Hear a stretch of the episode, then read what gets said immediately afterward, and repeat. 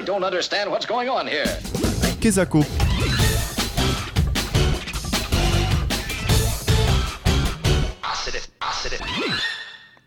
Bonjour à toutes et à tous. Bonjour Léo. Bonjour les chroniqueurs du jeudi. Bon, tu es seul, Bonjour. mais c'est pas salut, grave. salut. Bon, vous êtes deux. Bon, ça marche quand même. J'espère que vous êtes en forme, car aujourd'hui dans Kezako, nous allons parler d'un gros morceau de l'histoire moderne. Voici peut-être ce que l'on peut appeler véritablement la voiture de demain. Comment sera la voiture de demain Je vous invite à découvrir et peut-être à piloter les voitures de l'an 2000. La voiture de l'an 2000. Un fantasme qui a inspiré bon nombre d'ingénieurs et de concepteurs automobiles.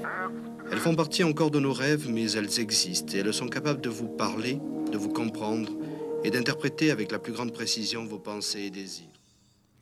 Même si l'on imaginait déjà la voiture de demain, la première automobile voit le jour à la fin du XVIIIe siècle. Oui, oui, vous avez bien entendu. Mais je vous rassure, pas sous la forme que nous connaissons. Celle-ci était à vapeur, exactement le même fonctionnement qu'une locomotive de l'époque.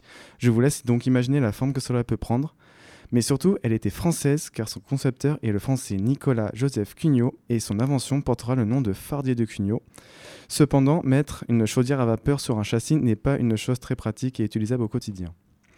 Pour cela, c'est pour cela qu'en 1834, fini le moteur à vapeur, il sera remplacé par un nouveau type de moteur qui, contrairement à ce qu'on pense, n'est pas si ancien que ça, car il s'agit du moteur électrique. Encore une fois, oui, vous avez bien entendu. Ce dernier était plus simple à exploiter qu'un moteur explosion, qui n'existait pas encore à ce moment-là. On le, retrouvera sous les voitures de série dès 1852 et il permettra en 1899 à la jamais contente de Camille Genazzi de battre le record de vitesse et ainsi de dépasser les 100 km/h, ce qui était incroyable pour l'époque car il faut rappeler que le moyen de locomotion le plus courant était encore le cheval. En revanche, les batteries prenaient beaucoup de place et n'avaient pas une grande autonomie, ce qui nous mène à l'année 1885 qui apportera l'avènement du moteur à explosion grâce à l'allemand Karl Benz avec sa Benz Patent Motorwagen qui sera considérée comme l'une des premières voitures à explosion. Bon, encore une fois, elle ne ressemblait pas à ce que nous connaissons, car ici, il s'agissait d'un tricycle muni d'un seul cylindre de presque 1 litre, développant à peine un cheval pour 265 kg. Sa vitesse maximale était seulement de 20 km/h, ce qui est, qui est, ah, excusez-moi, ce qui est comparé à aujourd'hui ridicule. Il faut savoir que les automobiles de ces époques, et même celles qui vont suivre, ressemblaient plus à des calèches à moteur qu'à des réelles automobiles, car à l'époque, vous n'achetiez pas votre voiture déjà toute faite chez un concessionnaire, non.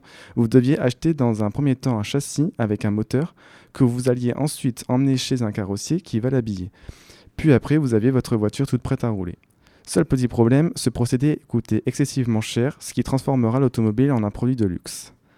C'est au même moment que les premières courses automobiles apparaissent, dans un premier temps en France, puis au début du XXe siècle, des petites courses qui vont devenir mythiques voient le jour comme les 24 heures du Mans en 1923 ou encore les 500 miles ah, d'Indianapolis en 1911 aux États-Unis. Aujourd'hui, les courses automobiles s'illustrent à travers la F1 et le rallye partout dans le monde, mais aussi avec le NASCAR uniquement aux États-Unis.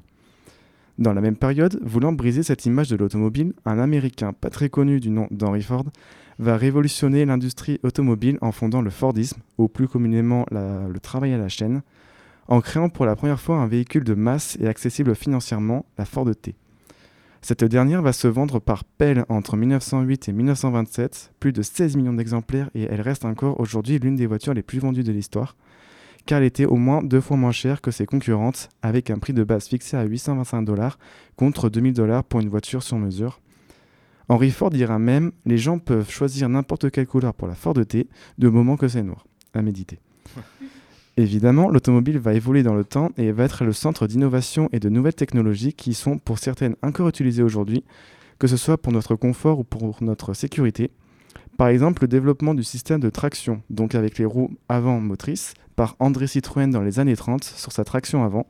Le développement du frein à disque par Jaguar dans les années 50 sur sa voiture de course, la Type D, qui sera repris par Citroën, encore une fois, sur une voiture de série, la DS, mais aussi le développement d'un nouveau concept par Renault dans les années 80, le concept du monospace.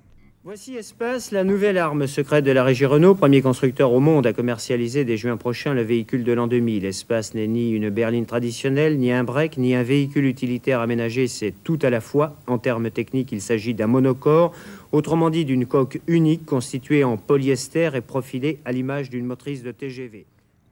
Dans les automobiles emblématiques qui se sont vendues par Pell, on retrouve entre autres la Fiat 500 avec plus de 4 millions d'exemplaires, la Citroën 2 chevaux, la Peugeot 205 et la Renault 5 avec plus de 5 millions d'exemplaires chacune, la Volkswagen Golf avec plus de 6 millions d'exemplaires et celle qui détient le record de voitures le plus vendu, la Volkswagen Coccinelle ou Beetle chez nos amis les Anglais avec près de 23 millions d'exemplaires vendus dans le monde. Bon, alors c'est bien beau tous ces chiffres, Corentin, mais comment est-ce qu'elle fonctionne? Eh bien, c'est relativement simple à comprendre. Dans le cas d'un moteur thermique, le fonctionnement se fait en quatre étapes. On parle aussi de moteur à quatre temps. Dans le moteur sont creusés des cylindres et à l'intérieur de chaque cylindre se trouve un piston. Les pistons descendent, aspirant du carburant et de l'air. En remontant, tout ce mélange est comprimé dans les cylindres. Dans le cas d'un moteur fonctionnant à l'essence, il se produit alors une combustion de ce mélange grâce à une étincelle.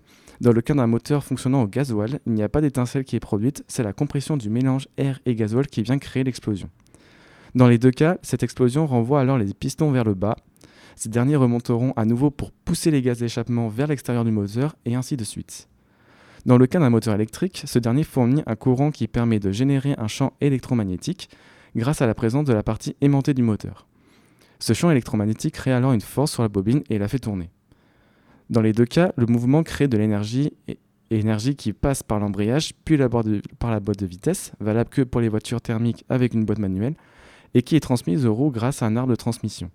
D'ailleurs, en parlant de transmission, il existe trois types de transmissions différentes. La traction, pour nos voitures du quotidien car cela coûte moins cher. La propulsion, les roues arrière motrices pour les voitures sportives. Et la transmission intégrale, les quatre roues motrices pour les 4x4.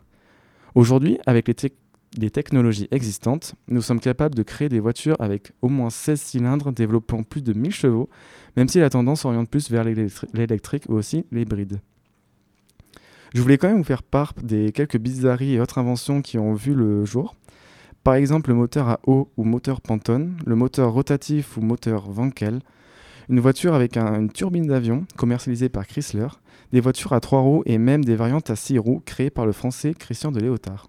Après la Tyrrell, voici la R5 à six roues.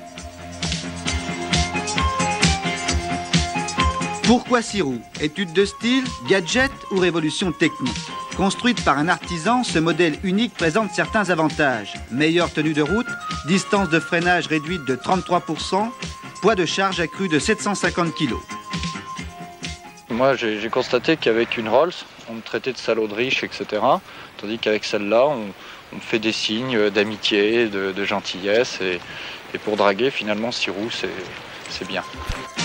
Et eh oui, l'important, c'est d'y croire, à chacun ses charmes et ses arguments. Pour finir, cette chronique, je vous laisse sur Drive My Car des Beatles et je vous dis à la semaine prochaine.